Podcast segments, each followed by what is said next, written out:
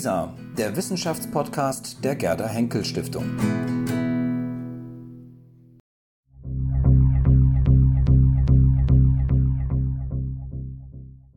Ohne Blutdruck kein Leben.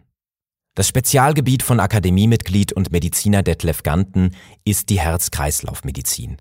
In seinem Beitrag erklärt er, wie der Blutdruck entsteht und welche Rolle er für unseren Körper spielt. Erfahren Sie mit Blick auf die Geräte vor Ihnen, wie genau eine Blutdruckmessung eigentlich funktioniert. Die Vermessung des Lebendigen zeigt sich für mich besonders anschaulich bei der Blutdruckmessung. Ohne Blutdruck kein Leben. Ein Blutdruck von bis zu 90 und 140 Millimeter Quecksilbersäule ist normal und eine gute Voraussetzung für ein langes, gesundes Leben. Bei Messwerten von über 90 und über 140 werden die Blutgefäße geschädigt. Das kann man dann mit dem Augenspiegel von Helmholtz an den Arterien und an den Venen am Augenhintergrund sehen und messen. Geschädigte Blutgefäße führen zu einer langsameren Blutzirkulation, zu Blutgerinnseln, zu Thrombosen und zum Verschluss von Blutgefäßen. Das nennt man unter Fachleuten die Virchowsche Trias und das kann zum Tode führen. Die Messung von Blutdruck beim Menschen ist also eine wichtige Hilfe für den Arzt und für den Patienten, die Gesundheit und mögliche Gefahren einzuschätzen und den Patienten zu beraten, zu behandeln und Leben zu retten.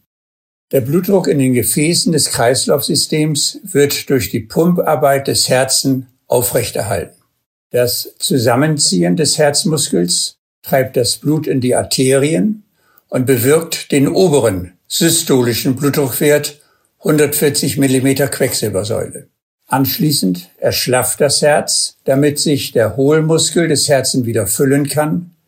Der Blutdruck sinkt zu dem zweiten, niedrigeren systolischen Blutdruckwert von 90 Millimeter Quecksilbersäule ab.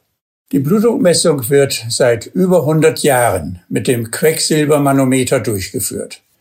Dazu wird eine Manschette um den Oberarm gelegt und mit dem Gummiball aufgepumpt. Wird der Druck in der Manschette und die Quecksilbersäule auf über 140 Millimeter Quecksilbersäule mit dem Gummiball aufgepumpt, wird die Arterie abgedrückt und dann hören wir mit dem auf die Armarterie gelegten Stethoskop keine Strömungsgeräusche mehr.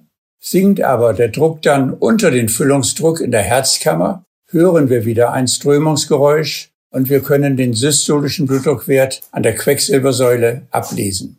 Solche Blutdruckmessungen sind heute auch möglich mit ganz neuen elektronischen Geräten und Manschetten um das Handgelenk oder auch mit Uhren, die mit ganz neuen Sensoren Blutdruck und Herzarbeit messen können.